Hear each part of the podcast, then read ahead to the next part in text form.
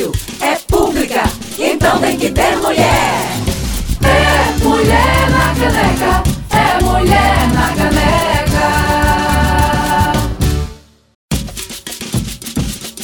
Frei Caneca FM 101.5, muito boa tarde. Está no ar o Mulher na Caneca, seu programa semanal de entrevistas sobre uma ótica feminista. Eu sou Inamara Mello e é um prazer enorme lhe encontrar na Rádio Pública do Recife em mais um programa do Agosto Lilás, mês de conscientização pelo fim da violência contra a mulher. Eu sou Clareana Arocha e te desejo uma ótima sexta-feira em nossa companhia, para fortalecer vozes de mulheres. Seguiremos juntas até uma da tarde e lembrando que você pode escutar essa e outras edições do Mulher na Caneca nas plataformas de streaming da Frei Caneca. No último ataque ao que restou de direitos trabalhistas no Brasil, a nova reforma aprovada na Câmara dos Deputados cria uma modalidade de trabalho sem direito a férias, 13º salário e FGTS. Sob o falso argumento de gerar empregos, o governo Bolsonaro busca instituir o trabalhador de terceira classe, sem carteira assinada e sem direitos trabalhistas e previdenciários.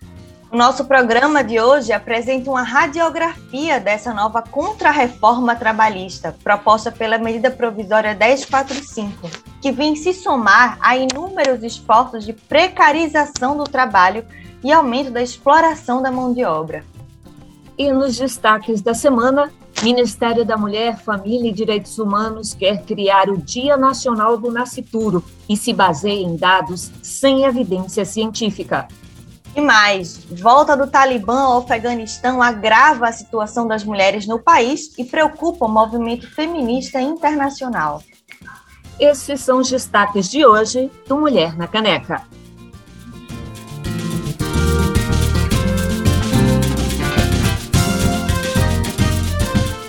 A reforma trabalhista feita em 2017 pelo governo Michel Temer, que retirou cerca de 100 itens da consolidação das leis de trabalho, a CLT, prometia criar 6 milhões de novas vagas. Cinco anos depois, o que se vê é o desemprego atingindo níveis recordes. 14,7% da população brasileira está desempregada. Agora, o discurso se repete a pretexto de criar empregos, a Câmara dos Deputados aprovou na semana passada uma medida provisória que, entre outras maldades, institui um modelo de contratação que desobriga as empresas a pagarem as alíquotas da Previdência, deixando o trabalhador sem proteção social em casos de acidente ou doenças, além de impedir que o tempo trabalhado conte como contribuição para a aposentadoria. Originalmente, a MP 1045 se referia somente à criação do chamado Programa Emergencial de Manutenção do Emprego e da Renda. A medida possibilitava a suspensão dos contratos de trabalho por parte das empresas, com redução proporcional de jornadas e salários em 25, 50 ou 70%. Foi criado o benefício emergencial de preservação do emprego e da renda para os trabalhadores incluídos no programa. Isso já implica em significativa queda dos salários, que em alguns casos chega a 50%. Ocorre que, durante o processo de discussão no Congresso, o relator incluiu uma verdadeira nova reforma trabalhista no projeto, resgatando inclusive a triste proposta da carteira verde e amarela. Assim, foi incluído o programa de estímulo ao primeiro emprego, Priori, e um regime de qualificação profissional para trabalhadores do setor produtivo. No chamado REQIP, o Regime Especial de Qualificação e Inclusão Produtiva, está previsto o pagamento de uma bolsa de 220 reais mensais, que será paga pelo, pela União, e mais uma bolsa de mesmo valor ao encargo da empresa. O somatório dos dois benefícios totalizará 440 reais mensais. O trabalhador contratado, através do REQIP, com agenda de 22 horas semanais, além de receber apenas 40% do salário mínimo, não terá nenhum direito trabalhista. Nada de 13º salário, férias, FGTS. A empresa que aderir poderá deduzir o pagamento da bolsa da base de cálculo do imposto de renda e da contribuição social sobre o lucro líquido. Além disso, as empresas poderão contratar até 15% da sua força de trabalho através do Requipe, que poderá ter duração de três anos e é voltado para pessoas de 18 a 29 anos, sem registro em carteira há mais de dois anos. Difícil?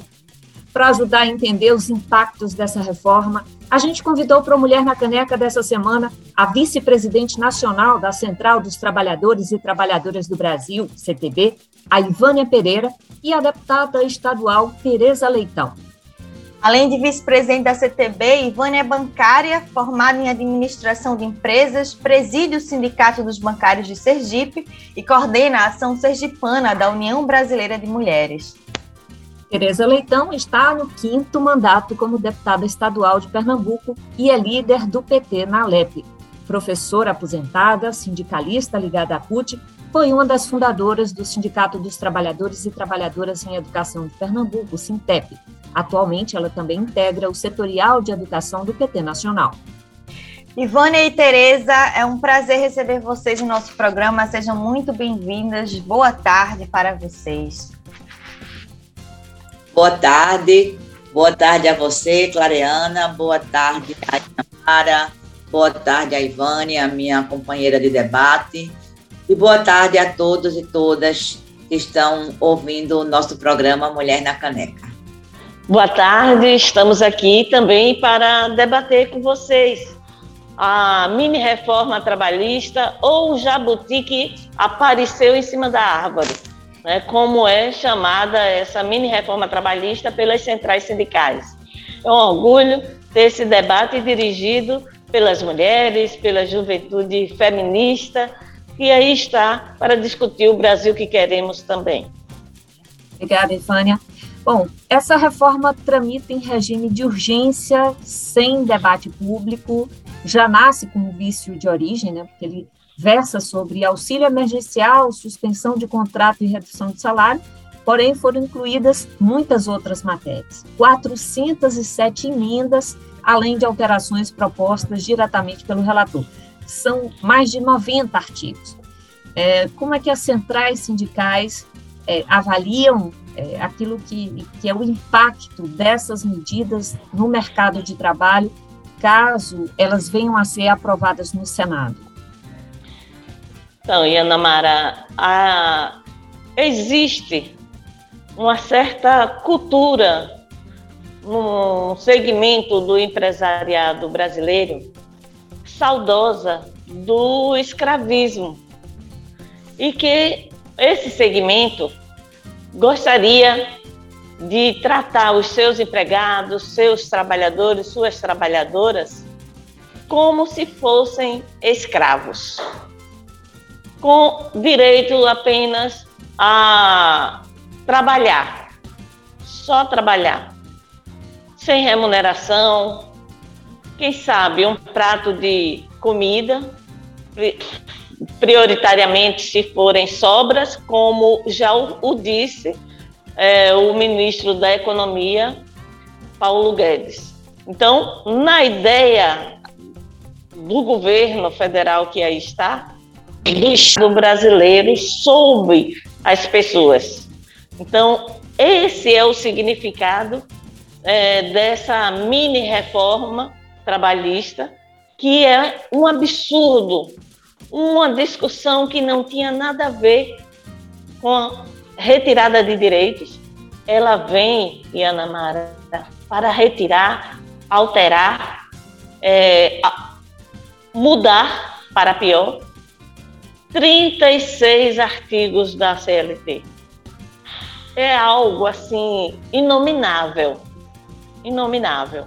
Mas é isso que está colocado. É preciso, e a nossa deputada aí pode é, abordar também essa temática.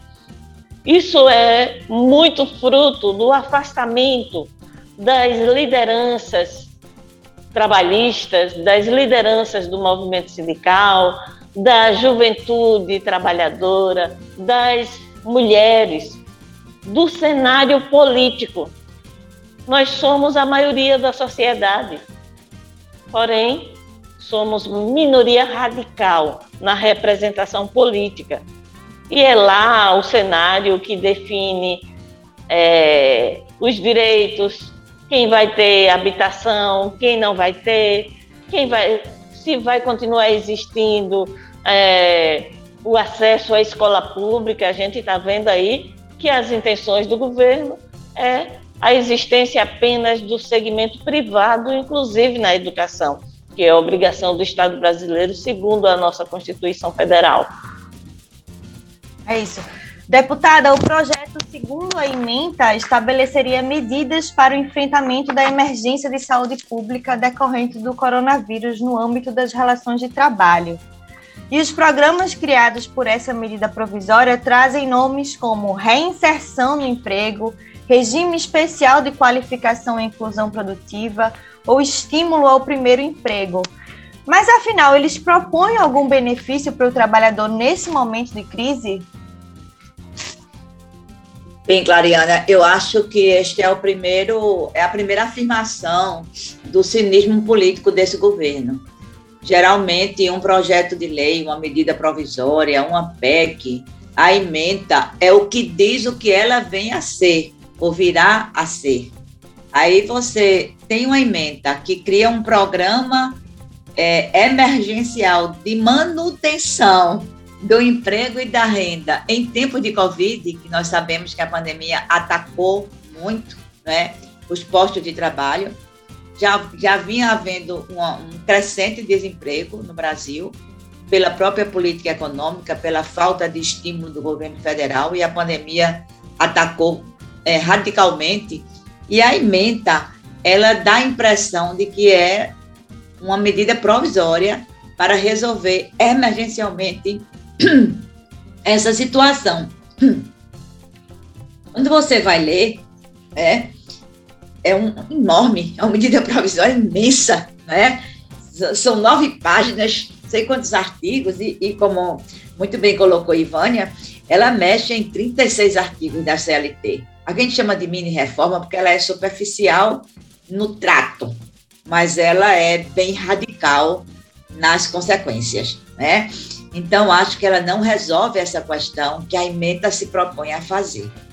Ela ou estabelece ou restabelece também, voltando a um passado obscuro da relação de trabalho no Brasil, antes da CLT, ela estabelece normas bastante é, atrasadas e, e, e evidencia um grande retrocesso nessa relação trabalhista nós sabemos que a sociedade capitalista, o modo de produção inserido no Brasil, é de patrão e empregado, é da exploração da mão de obra, mas o avanço das relações trabalhistas pós-CLT, depois com algumas reformas que foram feitas, registraram na lei alguns direitos dos trabalhadores e trabalhadoras, férias, décimo terceiro, descanso remunerado, definição de jornada de trabalho, ampliação da, da, da licença maternidade, criação da licença paternidade, tudo isso. E nessa relação trabalhista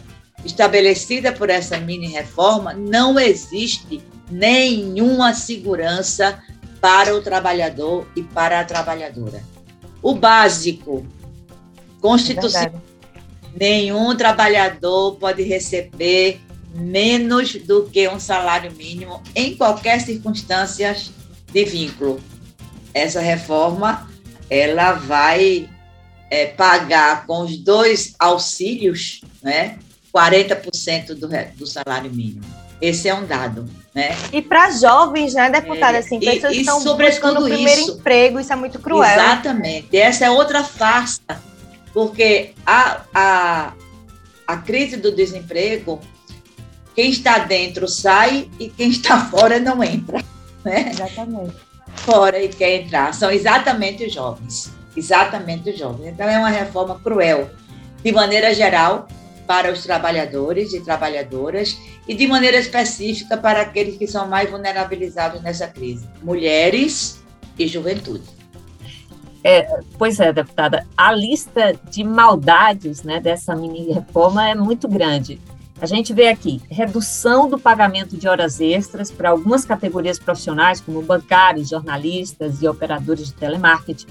Tem o aumento do limite da jornada de trabalho de mineiros, restringe o acesso à justiça gratuita em geral, não apenas na esfera trabalhista, proíbe juízes de anular pontos de acordos extrajudiciais firmados entre empresas e empregados e dificulta, inclusive, a fiscalização trabalhista, até mesmo nos casos de trabalho análogo ao escravo, Cláudia. Simplesmente é muito grave. É muito assustador, assim. Essa MP chega a prever que quem for contratado pelo Requipe estará impedido de se organizar como categoria e realizar negociação coletiva. É uma disposição que afronta flagrantemente os compromissos já firmados pelo Brasil diante da OIT, né, a Organização Internacional do Trabalho, já que atinge diretamente a liberdade sindical. Ou seja, é uma proposta que enterra os direitos trabalhistas, Ivânia. O que é que você acha disso? Enterra literalmente. Exatamente. Ivânia, como é que tu vê isso? Inclusive como bancária, né? Porque é. isso mexe, mexe para nós, viu, Clariana? Para quem é jornalista, para quem é jornalista, velho. A gente não tem um minuto de paz. É isso mesmo. Então, Clariana, e assim, como bem disse nossa deputada Tereza, é, a juventude trabalhadora ou aquele jovem que está na expectativa do emprego, ela lá na década de 80 nós denominávamos de exército de reserva, que era justamente aquela, aquela parte da sociedade que não conseguia de forma alguma encontrar emprego e que ela assumiria um contrato de trabalho precário por qualquer valor, desde que ela tivesse essa oportunidade.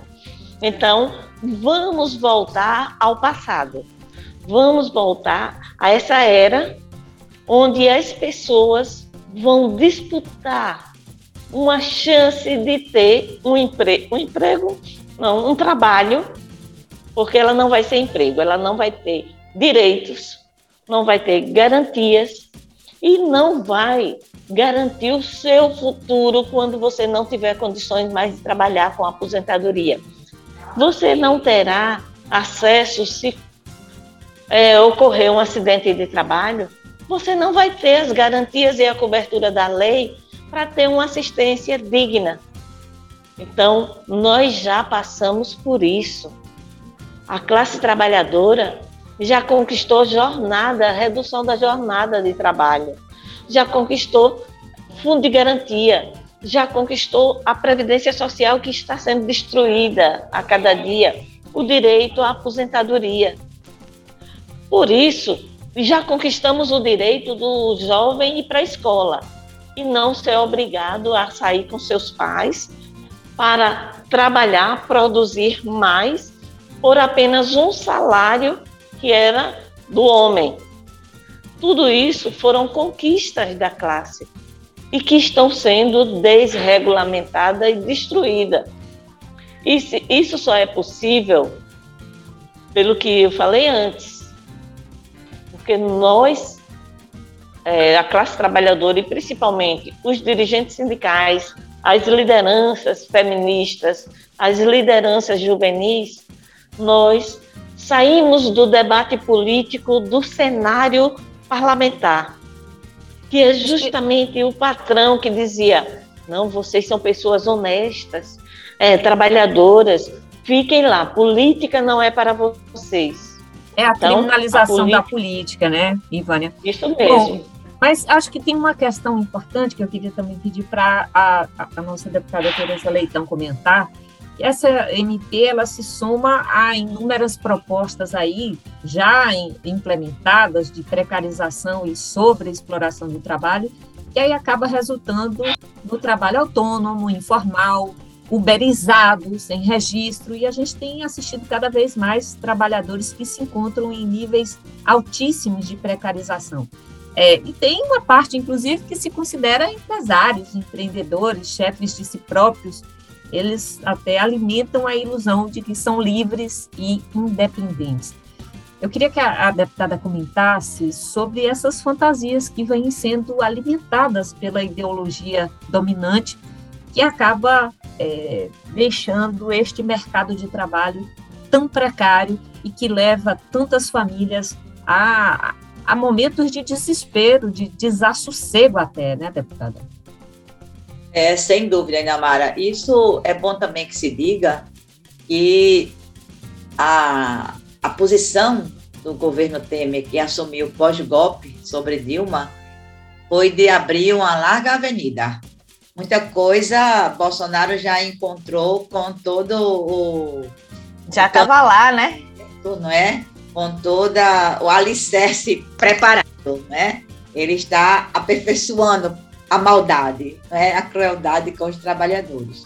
E essa é uma questão que ela é tão grave, essa questão do, é, da uberização, dos PJs, não aquele MEI que tinha sido criado lá atrás, com outras perspectivas, o microempreendedor individual, com outras perspectivas, inclusive de apoio e de registro nas políticas públicas do Estado. Isso é tão grave que eles estão incutindo na mente dos jovens. Alguns até querem colocar isso na base nacional comum curricular, como disciplina do empreendedorismo. Então você cria que nesse nesse nesse patamar o governo Bolsonaro ele é muito competente de na disputa da narrativa, né? E aí você cria aquele sonho de não ter patrão. Você cria aquele sonho de que do sucesso individual. Isso é péssimo para a organização da sociedade, né? Nada contra quem quer empreender e que pode empreender, mas com que visão? Com que objetivo?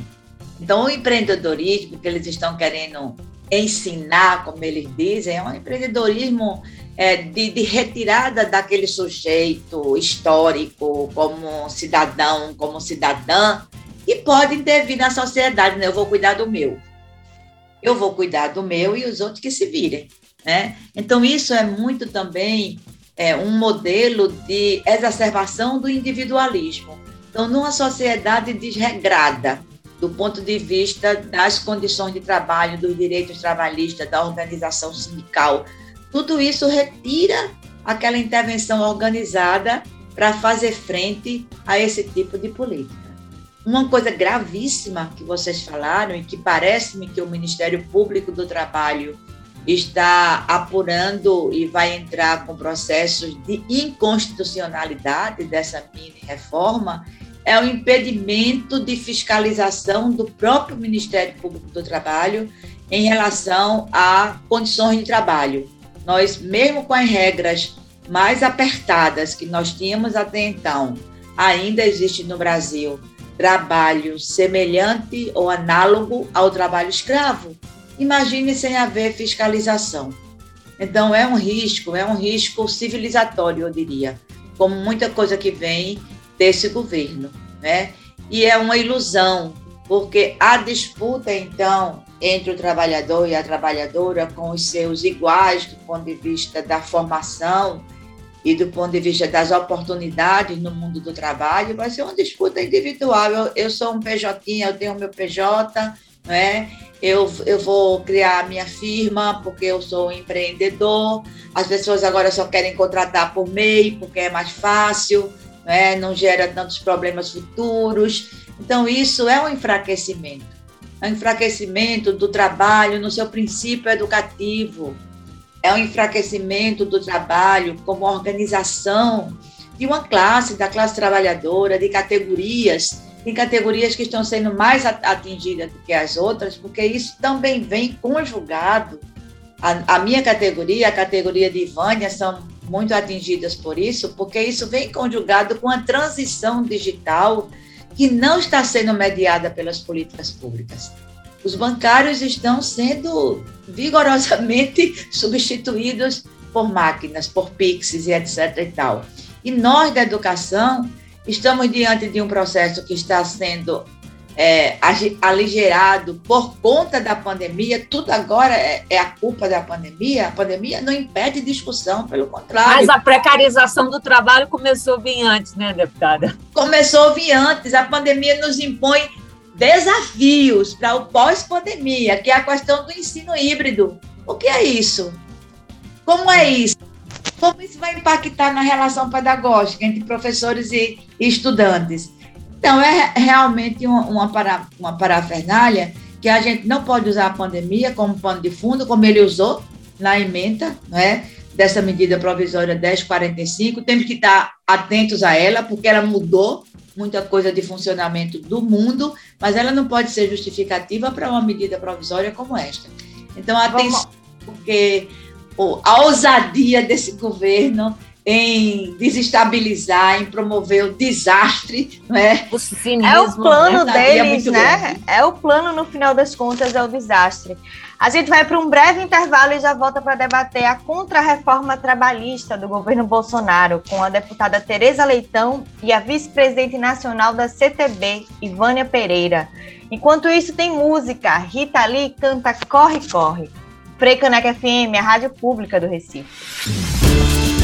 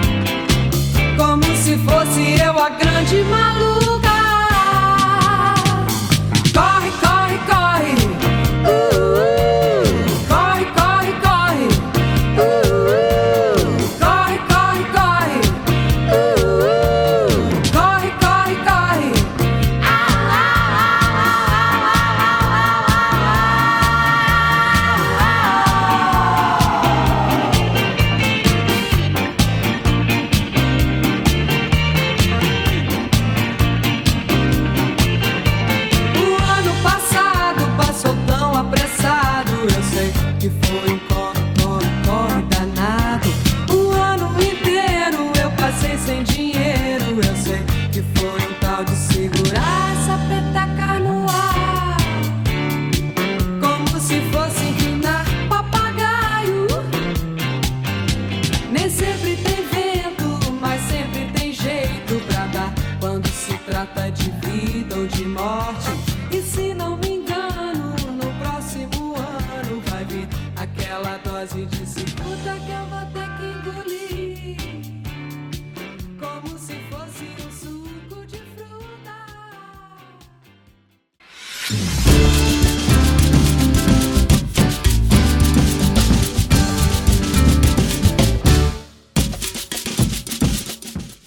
de volta com Mulher na Caneca, aqui na Frecaneca FM 101.5. Nós acabamos de ouvir Rita Lee cantando Corre, Corre.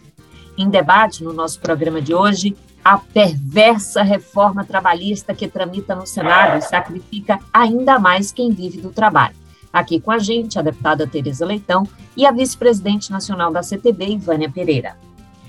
Ivânia, a previsão é de que os bônus pagos pelo trabalho não integrem o salário de contribuição, ou seja, o próprio trabalhador deverá se inscrever e contribuir como segurado facultativo.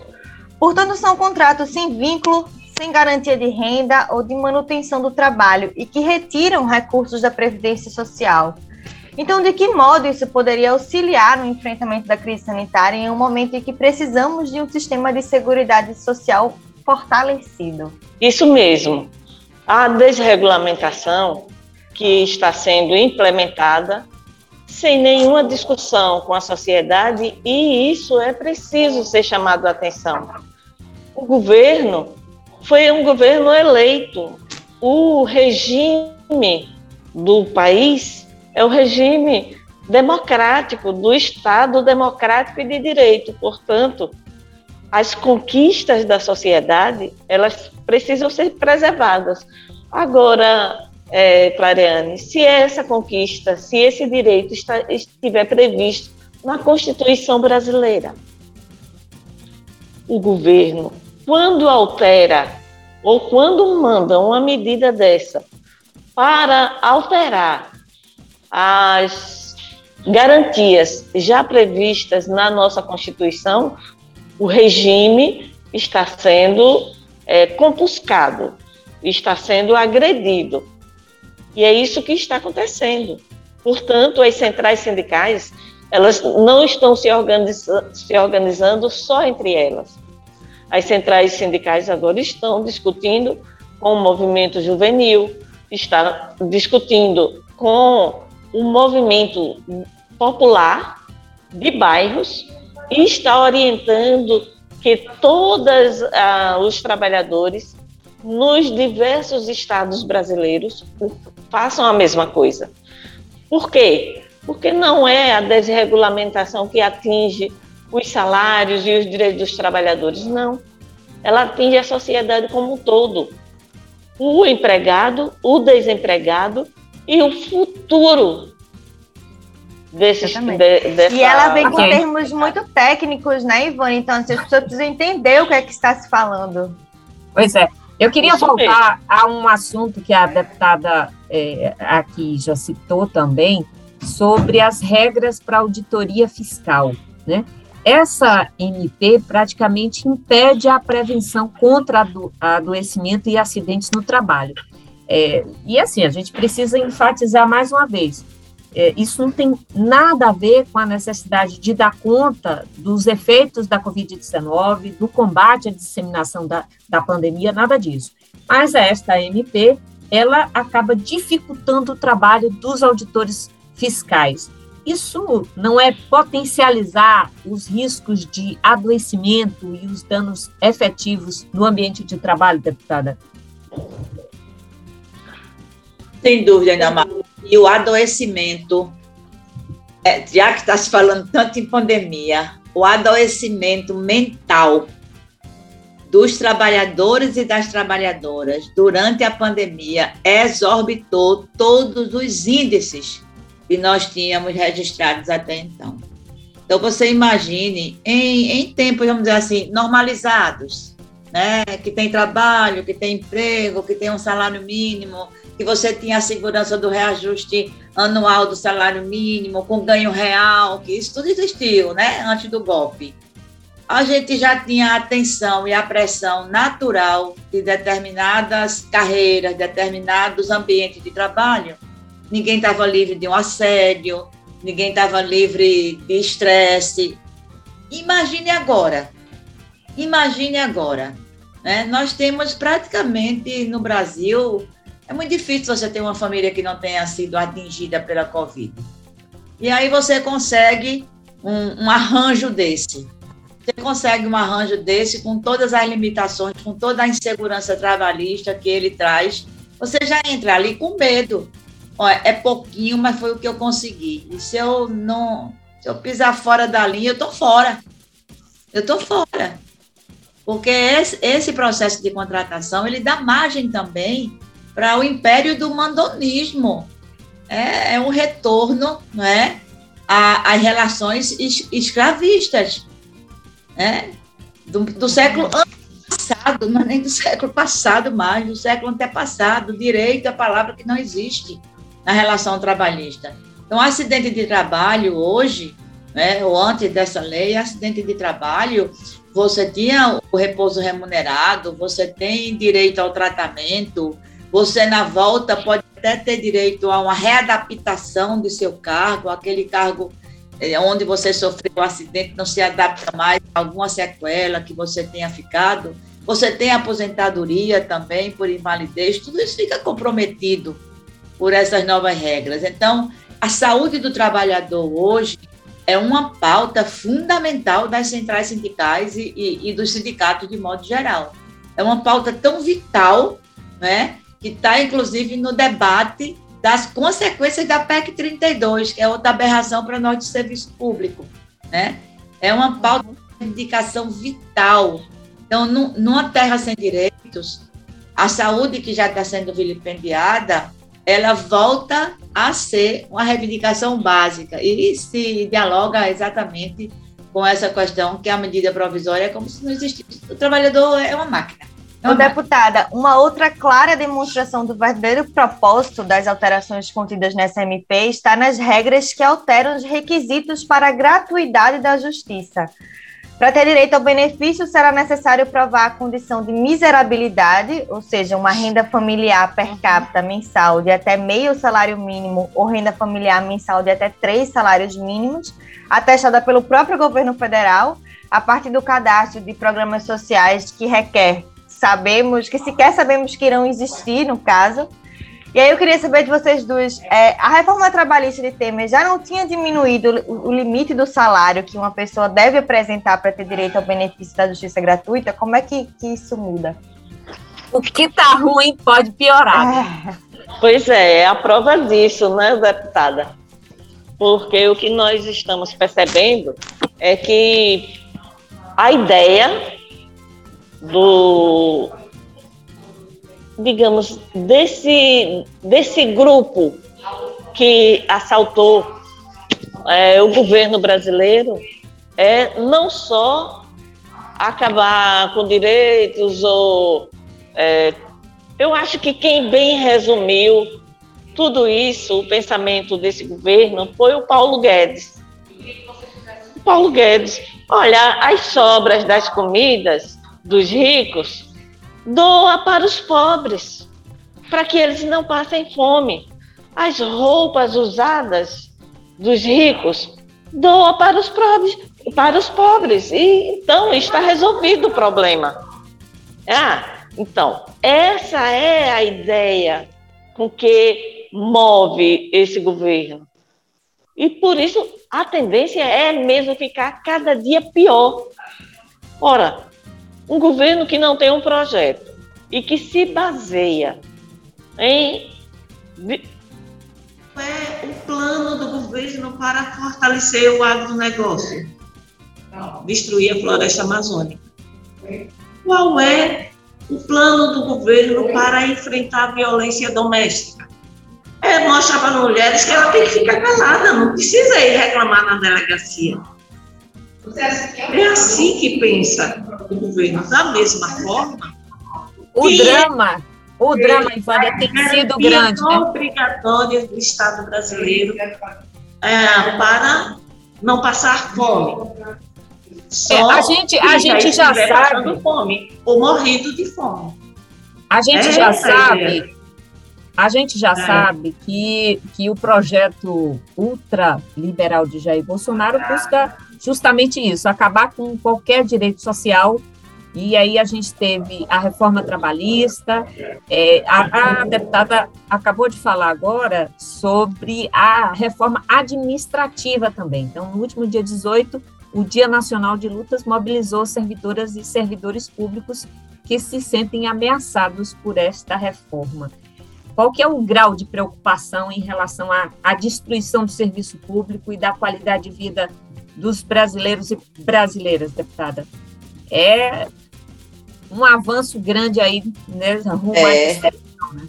E é importante, e isso os servidores, servidoras, o movimento sindical, de modo geral, deixou bem claro nas ruas, na última quarta-feira, que a reforma não é uma luta corporativista dos servidores, porque vai apequenar seu trabalho de servidores. Essa reforma ela estabelece um novo conceito de Estado. O Estado passa a ser um Estado subsidiário. Uma privatização dos serviços públicos em larga escala. É o ingresso, o ingresso do mercado de uma forma fatal mesmo no serviço público. Não é só a privatização em si, com a venda dos correios, como ele fez, quer fazer. A Eletrobras, né? Passo com a venda da Eletrobras, da Chesf, não é só isso. É o Estado deixar de prover a população para subsidiar, né? Essas... Aliás, o líder do governo defende é, a redução do SUS de forma. É, Exatamente. Educação infantil, no máximo, eles vão dar voucher. Eles querem homeschooling, né, deputada? Eles querem que a família do Bolsa escola. Família pagar qualquer escola, que certamente vão, vão indicar, conjugado com homeschooling, exatamente. É um, é, é, um desespero e a gente alertar o povo que o Fora Bolsonaro não é simplesmente uma palavra de ordem, é um conteúdo político de defesa do Estado brasileiro, de defesa dos direitos. Temos que nos preparar fortemente para isso, empurrar o impeachment, porque um dia menos o Bolsonaro já é, já é um dia mais para a população. Um dia mais de vida, de sobrevivência um dia mais de país. vida para a população. E acho Ivânia. que esses dados, eles comunicam isso. Precisam comunicar melhor. A gente precisa falar do povo. Bolsonaro não é ruim para os servidores só. Bolsonaro não é ruim para os partidos políticos só. Bolsonaro não é ruim para a oposição no Congresso. Bolsonaro é ruim para o povo. É para o povo. É o pior. Aumentando Exatamente. fome, aumentando miséria, aumentando desemprego é, constrangendo o Brasil no cenário internacional, é fora Bolsonaro. Corrupção, né? Quem dizia que ele era o paladino da pois justiça, é, o paladino que, da que não é bem paladino assim. da transparência. Pois é, ele é corrupto. É, Ivana, e como é que ficam as mulheres nesse cenário de ataques sucessivos à classe trabalhadora? É, desde a reforma trabalhista em 2017, a reforma da Previdência em 2019, os cortes nas verbas da educação e da saúde, a PEC 95, que congela salários e investimentos, ou seja, são várias medidas de um desgoverno que veio de Temer, que seguiu a Bolsonaro, que age para destruir os sonhos de uma vida, né? Uma vida. Qual o resultado disso para as mulheres? O impacto disso na vida das mulheres?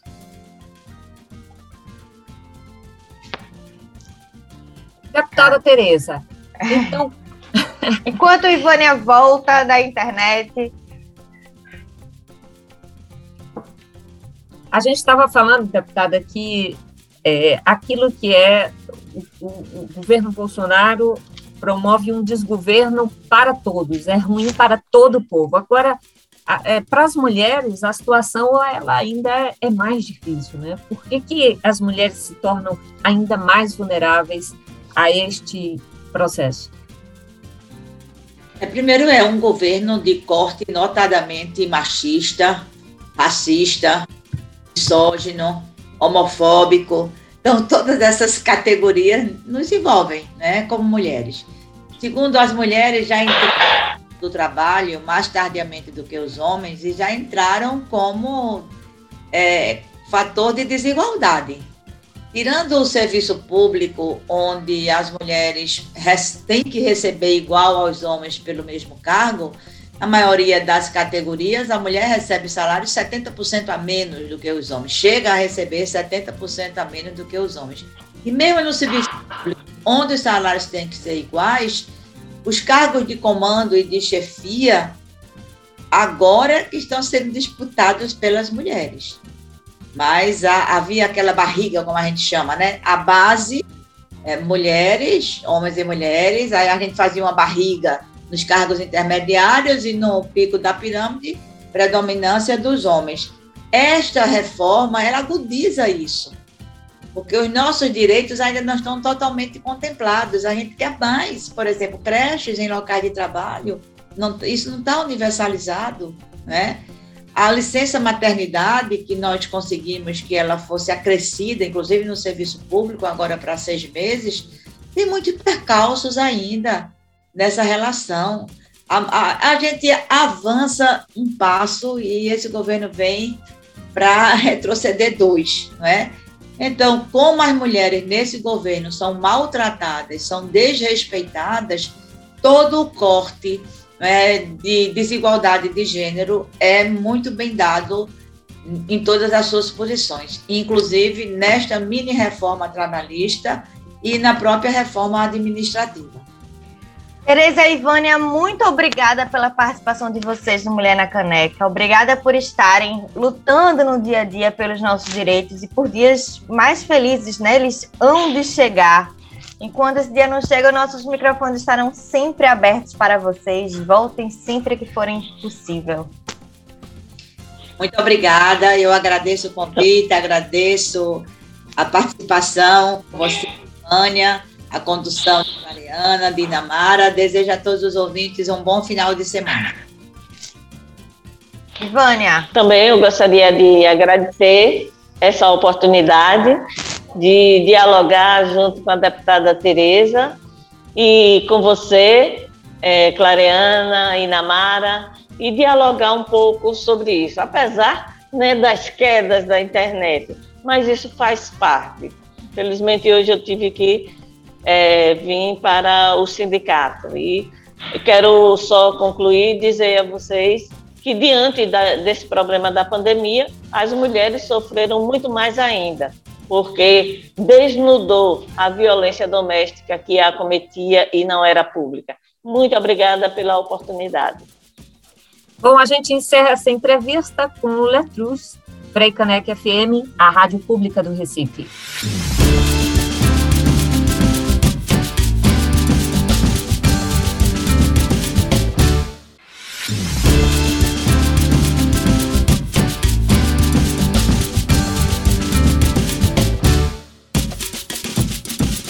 Estamos de volta com Mulher na Caneca aqui na Freicaneca FM 101.5.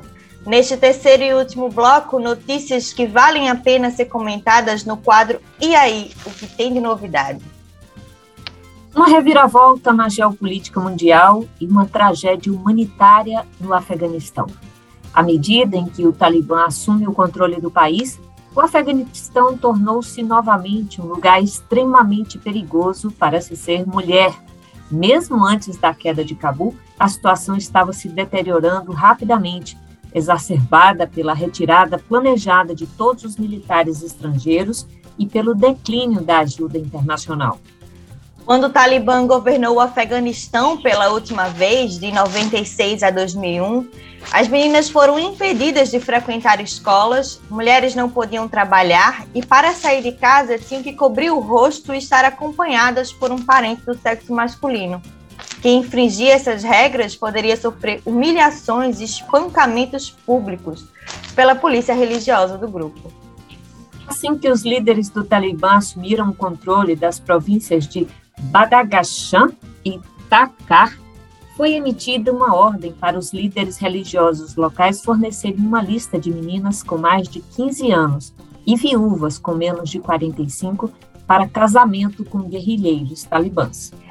Esta ordem causou profundo medo entre as mulheres e suas famílias que vivem nessas áreas e as forçou a fugir e se juntar às fileiras dos deslocados internos, aumentando o desastre humanitário que está ocorrendo no país. Houve muitos relatos de violência, centenas de milhares de pessoas fugiram de suas casas. A Agência das Nações Unidas para os Refugiados afirma que cerca de 80% dos que fugiram desde o final de maio são mulheres e crianças. Cláudia Parente, explica para a gente o que é está acontecendo no Afeganistão e o que, que isso representa do ponto de vista é, das mulheres.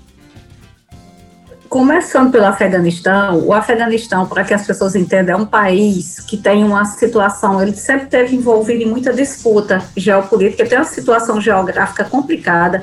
É um país que fica incrustado no meio de montanhas e não tem saída para o mar. Tem vizinhos poderosos, como a China de um lado e o Irã do outro, então sempre foi uma importante rota comercial. Por isso que a China hoje é um país muito preocupado né, com o que pode acontecer por conta da vizinhança. E aí o que é que acontece? E para acabar de completar, tem muito problema, tem muita disputa tribal. De, de, né? tem, tem muita disputa tribal dentro do país. Então tem os problemas internos e tem os problemas externos com a vizinhança. Na década de 70, acho que em 79, a União Soviética invadiu o Afeganistão e a alegação na época foi dizendo que estava se formando aquela coisa de fanatismo religioso e que esse fanatismo ia ameaçar algumas províncias ou algumas regiões da antiga União Soviética. Mas o fato é que aí o Afeganistão virou o centro da disputa entre os Estados Unidos e a, e a Rússia. É um país que não teve paz. Diziam que era um país muito bonito, mas que foi sendo destruído, destruído por guerras e guerras e guerras e guerras. E todo mundo lembra né, que na década de 90 acabou dessa confusão de dessa mistura de fanatismo religioso, de má interpretação do Corão, com essas disputas tribais, essas invasões e ocupações, acabou surgindo aí a Al-Qaeda, né? Um grupo terrorista, um dos mais né, letais do, das últimas décadas. E o que é que acontece? Esses fundamentalistas religiosos, nesses vácuos de poder, eles foram ocupando espaço cada vez mais. Em, o, o, o, o, Talibã, que tem um regime terrível, quem, quem, quiser saber o que é que as mulheres sofrem no Afeganistão, pode ler um livro chamado A Cidade do Sol, de Khaled Hussein, é o mesmo autor do Caçador de Pipas, é um livro para você ler e chorar uma semana, se estiver fraco, não leia. E aí, o que, é que aconteceu? Depois, o, o, o, Talibã assume o poder de vez, né, e quando assume a Al-Qaeda também passa a ter muita influência, e nesse tempo do Talibã, para vocês terem uma ideia, a expectativa de vida das mulheres era 57 anos de idade. 57, que subiu para 66 nesses 20 anos em que esse regime foi derrubado. Porque a situação é muito complicada, quer dizer, nenhuma de nós defende que uma potência estrangeira invada e nem ocupe nenhum país, né? Mas também como é que você vai deixar uma população entregue à própria sorte, né? É um grupo fundamentalista religioso que promove execuções em massa, né, chicoteamento, enforcamento de mulheres, apedrejamento de mulher em praça pública se for acusada de adultério. Estupros, né, casamento forçado, estupro, coletivo, casamento forçado de meninas, então assim, tudo que as mulheres afegãs tinham conquistado nesses 20 anos, elas estão perdendo. Tem relatos muito tristes de professores se despedindo de alunas né, na escola. Outra coisa também que é, que é impensável para a gente é que, por exemplo, as mulheres no Afeganistão, o Talibã proibiu elas até de fazer, tipo assim, exames ginecológicos. As mulheres tinham muito problema de saúde porque não podiam fazer medicina preventiva. E agora vocês sabem que para acabar de completar a vacinação da Covid foi, foi pro brejo, né? Tá suspensa. Exatamente. Então, assim, é uma preocupação mundial. Você ouve os apelos das mulheres e, você, e a gente fica desesperada. A gente lembra do que Malala passou, né?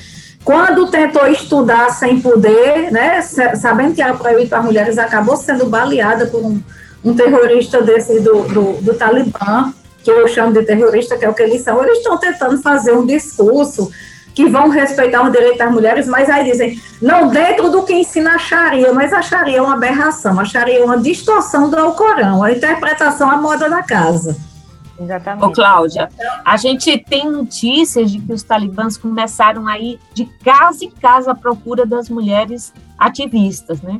É, existe uma preocupação grande do, do movimento feminista internacional, e as mulheres lá no Afegão optaram por se esconder, por fugir, quer dizer, tem 80% é, dos refugiados como mulheres e crianças. Isso é um dado é absurdo. terrível. E assim, essas mulheres que estavam em profissões feitas jornalista, médica. Na ciência, né, Claudinha? Assim, é, também elas vão sofrer mais ainda perseguição do que as outras, né?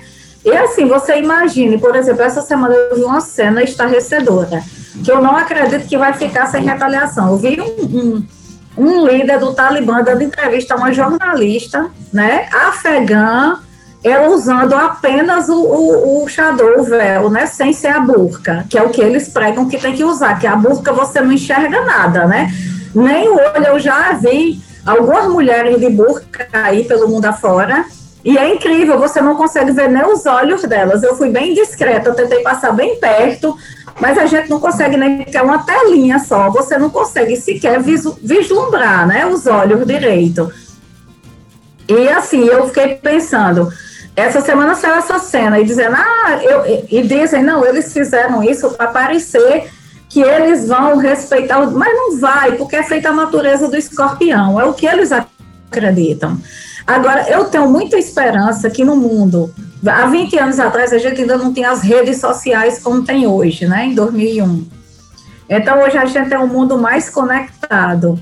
Eu não, é, eu tenho esperança que essa coisa da internet, né, traga esse apelo que, que eu acho que também hoje é muito complicado um país viver isolado, ele não tem como sobreviver. Então, assim, eles vão fazer que tipo de governo? A boa notícia também é que na realidade o norte não caiu o, o, o Talibã ele ainda não tem todo o Afeganistão sob controle. Algumas províncias do norte, porque como o Afeganistão tem essas coisas que eu falei para vocês, esses regimes tribais, algumas províncias do norte ainda não estão sob o controle do Talibã. Eles estão com as maiores cidades, eles estão com Kandahar e agora chegaram em Cabul. Né? Mas ainda tem uma parte do país que ainda se mantém é, livre dessa ocupação. Vamos ver se o povo afegão consegue é, montar um esquema de resistência que tem que ter o apoio do mundo todo. É, as mulheres Nossa, de alguma forma. solidariedade, né? É, as mulheres É, de alguma eu- forma estão resistindo, né? Já, já vi vídeos de passeata de mulheres também tentando resistir a esse. É porque, esse porque assim, com toda honestidade, é melhor você resistir, nem que seja para morrer lutando, do que, do que a vida que Você espera, virar né? escrava, né? Desse povo. É, porque assim, é, eu, vai alguém pode dizer, não, é fácil falar. Não, né? É porque é fácil, difícil é Não é viver fácil, com, não, desse jeito, né? Exatamente. Pois é. É. enquanto isso, no Brasil, a gente também está dando diariamente os nossos passos para trás rumo ao aliás, é, a- não, aliás, eu acho que o Afeganistão hoje é o país ideal um Bolsonaro viver. Exatamente. Lá É não mesmo. tem STF, não tem urna eletrônica, a vacinação foi suspensa, tá, tá excelente. Eu acho que os bolsonaristas deviam se mudar para o Afeganistão, aproveitando o ensejo. Vou falar em Ah, bolsonarista. No Vou falar em regime bolsonarista. fundamentalista religioso. Claro, Vou falar em bolsonarista. A ministra da Mulher, Família e Direitos Humanos, Damares Alves, quer que o dia 8 de outubro seja marcado pelo Dia Nacional do Nascituro e de conscientização sobre os riscos do aborto. O projeto de lei foi assinado pelo presidente Jair Bolsonaro na semana passada. O objetivo, segundo a pasta, é prestar informações de interesse público com base em evidências científicas sobre supostos riscos da interrupção da gravidez na saúde física e mental das mulheres.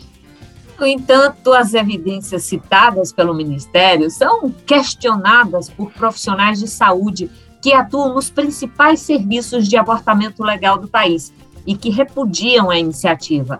Para esses especialistas, os dados sobre os riscos de aborto que o governo pretende divulgar, caso o projeto de lei seja aprovado e a data instituída, esses dados foram retirados de estudos que apresentam uma série de falhas e não têm qualquer rigor científico.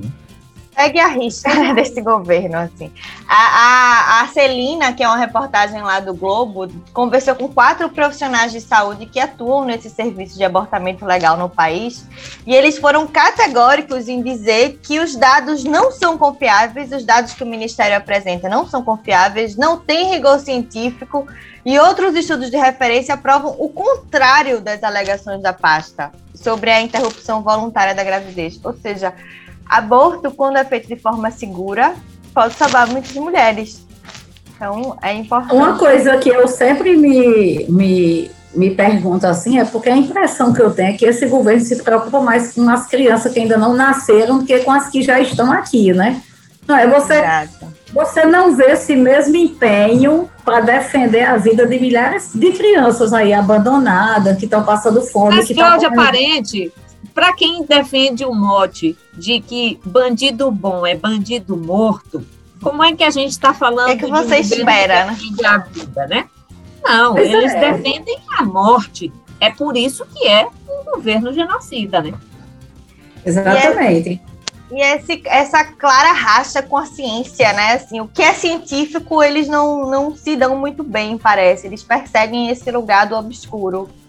É por isso que quando o Ministério diz que é com, como é, com rigor e científico, você desconfie logo, porque assim, se for, se houvesse algum rigor, não estaria lá, né? De jeito nenhum. O Mulher na Caneca fica por aqui. Sugestões de pauta podem ser enviadas por mulhernacaneca.gmail.com. Nós ficamos por aqui agradecendo o trabalho técnico de Flávio Rodrigues. Eu e Clariana voltaremos na próxima sexta, ao meio-dia, aqui na Freicaneca FM. Afinal, se é, é rádio, se é, rádio, se se é, é pública, pública, tem, tem que mulher, mulher. mulher. É mulher na galera.